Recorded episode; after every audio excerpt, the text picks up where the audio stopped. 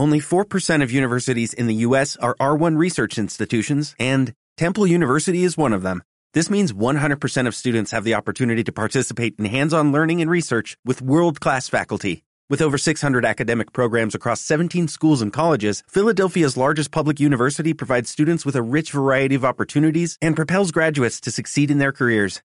Temple University. Schedule a campus tour today at admissions.temple.edu/visit. Liderazgo Comercial, episodio 426. Hola, muy buenos días, tardes, noches, o sea el momento que sea que estés escuchando. Soy Santiago Torres y esto es Liderazgo Comercial. Bienvenido. Bueno, ya te he comentado que soy Santiago Torres, que me dedico a mentorizar a propietarios de pequeña y mediana empresa para ayudarles en el desarrollo de su negocio, ayudarles a desarrollar control sobre el mismo, ayudarles a desarrollar todos los aspectos comerciales, ayudarles a desarrollar el liderazgo y por lo tanto desarrollar las personas que forman parte de su organización para que consigan mejores resultados con el mismo esfuerzo. Asimismo, me dedico a impartir formación a equipos comerciales, aunque ahora indudablemente no es el momento. Hoy es el 18 de mayo de 2020 y seguimos en pleno confinamiento, con lo cual, pues en estos momentos no hay ninguna formación presencial, que es un poco lo que yo necesito, sobre todo necesito para sentirme vivo, para estar con las personas, para poder transmitir esa ilusión, esa pasión, esa confianza, esa forma de hacer, que solo lo puedes hacer en presencia, estando allí. Pero bueno, pues es lo que hay, es lo que tenemos y a ello nos tenemos que, que acostumbrar. Asimismo, soy el director de Liderar y Vender, un portal en el que tienes precisamente aspectos sobre ventas y aspectos sobre liderazgo.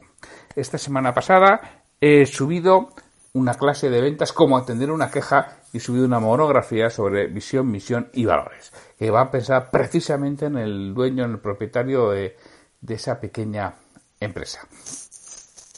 Esta tarde, por cierto, hoy es lunes, imparto un webinar junto con Agustín Nuño, cuatro claves para ayudar a vender más a tu equipo en tiempos convulsos, en el que además, bueno, presentaremos un, un programa que vamos a, llevar a cabo él y yo, Agustín y yo, de forma conjunta. Ya ves que tenemos de, de, todo esta semana. Por cierto, la semana que viene tendremos el webinar en Liderar y Vender. Ya recibiréis un correo. Los que estéis suscritos o los que sois patrocinadores ya recibiréis un correo con, con lo que va el webinar, el día, la hora, etcétera, etcétera. Estar atentos porque enseguida lo, lo recibiréis. Bueno, ya he dicho que es, es lunes 18 de mayo y que lo, los lunes nos toca un comentario de un libro sobre emprendimiento, sobre ventas, sobre liderazgo desarrollo profesional. Hoy es un libro que podemos decir de cultura general de empresa. Un libro interesante, que se lee muy rápido, muy rápido. A algunos no les gusta porque lo consideran demasiado fantasioso. Ya sabes, estas fábulas que escriben americanos, bueno, que en este caso es iraní, aunque es profesor en Estados Unidos, pero vamos, que lo escribe Riaz Harem es iraní, profesor de matemáticas, pero bueno, eso, eh, a, los españoles a veces no nos gusta demasiado fantasioso, pero siempre digo que no hay que ir tanto a la, a la forma, hay que ir mucho más al fondo, hay que ir mucho más a la esencia, hay mucho más, que más a lo que quiere transmitir, no entre si es infantiloide o no es infantiloide, es verosímil o no es verosímil, que sí, que estamos de acuerdo, que lo ideal es escribir una historia, un relato que tenga fundamento, que sea verosímil, que sea creíble, Sí, pero muchas veces, bueno, pues si no estás, al menos quédate con todo lo que te estás transmitiendo y mira cómo lo puedes aplicar a tu propio día a día, a tu propio desarrollo, a tu propio devenir en cada momento. Quédate con lo positivo, no, te, no pongas el foco en lo negativo, que ya de negativos está lleno el mundo y más estos días, no, no voy a hablar sobre ello. Bueno, hoy voy a comentar el libro Administración en una página, que tal y como he dicho es de Rías Harem. Administración en una página, os cuento la sinopsis del editor. En Administración en una página presentamos una estructura para la realización de informes que permite a los gerentes de todo tipo de organizaciones y a cualquier nivel de gerencia tener acceso a la información que necesitan en tan solo tres páginas de informes de excepción. El propósito del libro es, contribu es contribuir a que los gestores reduzcan la sobrecarga de información enfocándose en los datos claves que marquen una diferencia en sus trabajos. El prerequisito para tal afinación es el enfoque en la definición de factores claves de éxito, medibles y definidos de manera única para cada persona. Es lo que nos cuenta en, la administración en, en una página Riashaden. El comentario personal. Es un libro que me parece tremendamente interesante. Yo lo he leído ya varias veces y lo suelo releer, releer con cierta suavidad, ¿eh? porque siempre encuentras matices diferentes. Es un libro pequeñito, claro, directo. Ya te digo que, bueno, pues entonces una historia que te la crees, o, bueno, la crees, no, no te la crees, no te la crees, pero bueno, pero al final le intentas sacar eh, partido. Me parece bastante práctico, ¿eh? de mucha utilidad y yo te recomiendo si lo encuentras eh, administración en una página que, que lo leas, que le eches una ojeada porque con su lectura sacamos en clara la importancia de definir los factores críticos de éxito y la necesidad de controlar los famosos KPIs, Key Performance Indicators. Algo que aporta el libro es la idea de que no vale una simple medición, sino que hay que controlar la evolución y establecer grados de cumplimiento con objetivos de rendimiento mínimo, el deseable y el excepcional. Sí, ya sé que todo esto lo sabe, ya sé que todo esto lo has leído, ya sé que pero que no está mal releerlo, que no está mal ver los matices, que no está mal que veas si lo estás aplicando o no lo estás aplicando, porque no todo es conocimiento, lo importante es la aplicación del mismo y a veces sí, sí, ya lo sabes, pero no lo pones en marcha. Y aquí, repito, me pasa a mí cada vez que leo este libro.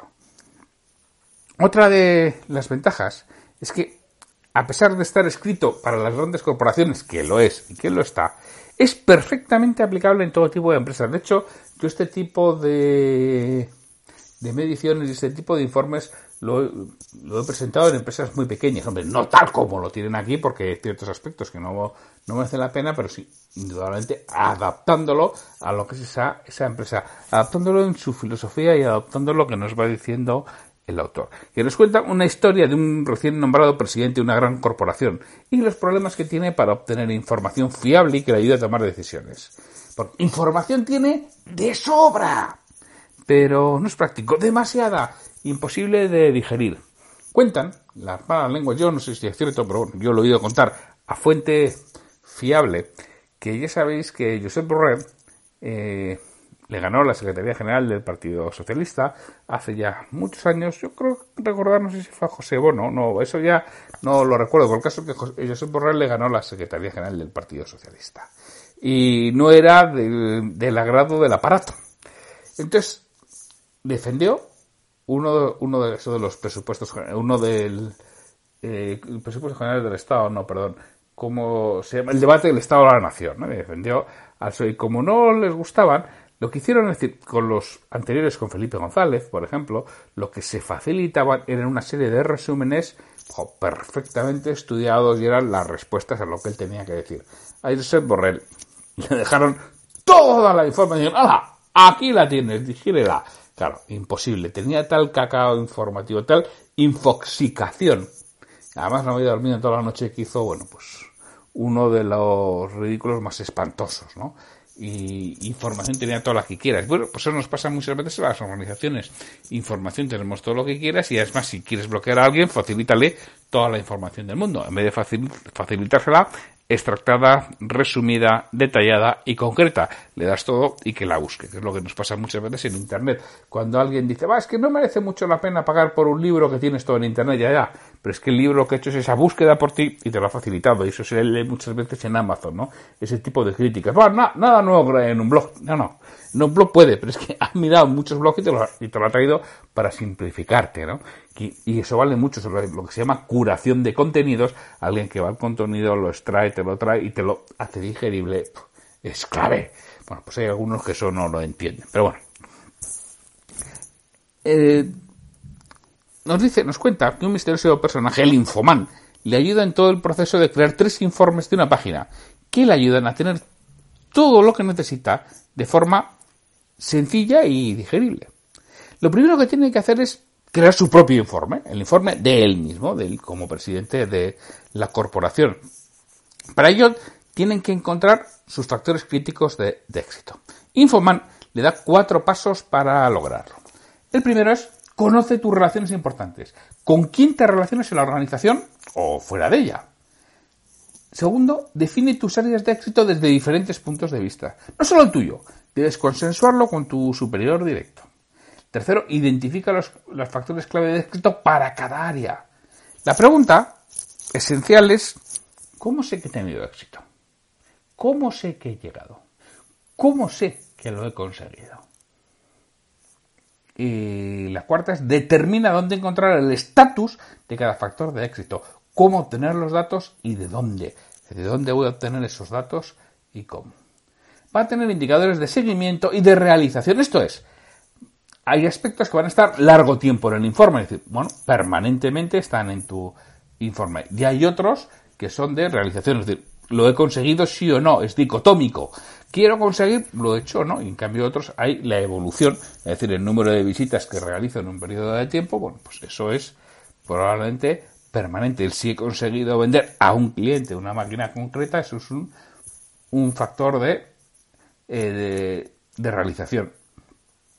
En el caso del presidente, por ejemplo, los factores de seguimiento eran el precio por acción, la relación de pasivo a capital, beneficio sobre el capital invertido o cuota de mercado.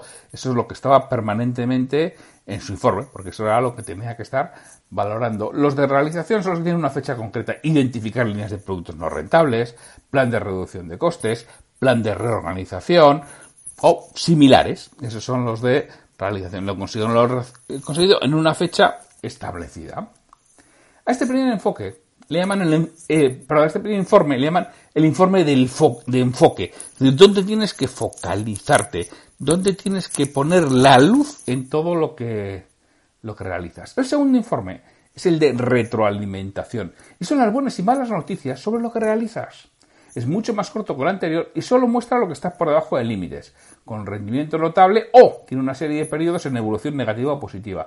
Es muy útil para revisar con tu superior directo. Este enfoque de retroalimentación al final lo buscas y es el que tu superior directo ve y ves tú con él. Y el tercer informe es el de la administración y nos indica cómo están ejecutando las personas que están por debajo de nosotros en la organización. Así como el anterior es el de retroalimentación, el que trabajo con el n más 1 o n menos 1, es decir, con el nivel que está uno por debajo por de mí, uno con el nivel que está uno por encima de mí. En cambio, en la administración ya estamos hablando de al menos n más 2 o n menos 2 es lo que nos estamos moviendo. Es una tabla de doble entrada donde tenemos buenas y malas noticias y de personas que dependen directamente, no directamente de primer grado, ¿no? de nosotros y también del resto. La idea es que de un vistazo veamos el desempeño notable o mejorable de toda la organización. Es decir, veamos cuando alguien sobresale porque tiene un desempeño continuado positivo o veamos lo contrario, alguien que tiene un desempeño continuado negativo y sobresale en ello. Entonces, bueno, no nos vamos a engañar. Aden lo que busca es vender los servicios de consultoría para implantar el sistema. Amén de su software TOPS para poder hacer seguimiento, que era lo que hacía Rias Jaden. Aún así es un libro de gran ayuda que nos, desde el punto de vista nos ofrece pistas claras, concretas, concisas para implementar pues, un sistema de este estilo en nuestra organización, por pequeña que sea, sin tener que oye, contratarle a, a él toda la, toda la consultoría para, para implantar lo que sí está pensando en las grandes corporaciones. Luego tiene otro libro, Alineación Total, del que ya hablaremos, que también está muy bien como concepto, como concepto claro, como, como idea.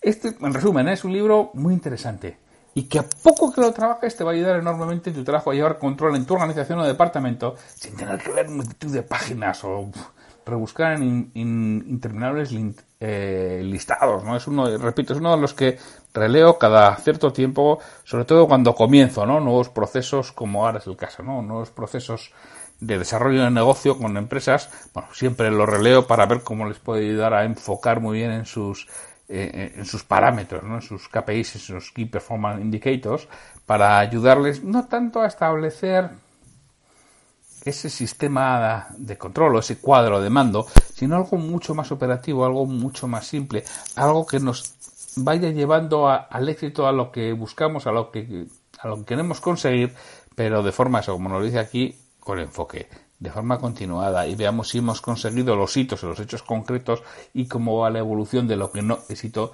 sino que es permanente. Y bueno, pues este es el libro de Terrias Haden. Y solo me queda, oye, pues agradeceros el que estéis ahí, el que sigáis, el que sigáis comentando eh, en Evox y el que estéis haciendo reseñas de cinco estrellas en Apple Podcast o, oye, dándole al me gusta, al corazoncito en Spotify, que también ayuda muchísimo a que este podcast, bueno, pues esté en los primeros lugares de, de ventas. Pues, oye, muchísimas gracias, repito, por estar ahí, por apoyarlo, por escucharlo, por convertiros en patrocinadores de liderar y vender.com, que siempre es bienvenido. Y solamente me queda deciros que, bueno, pues mañana, martes, es el día de las historias y tendremos una historia. Así que sin mucho más, hasta mañana.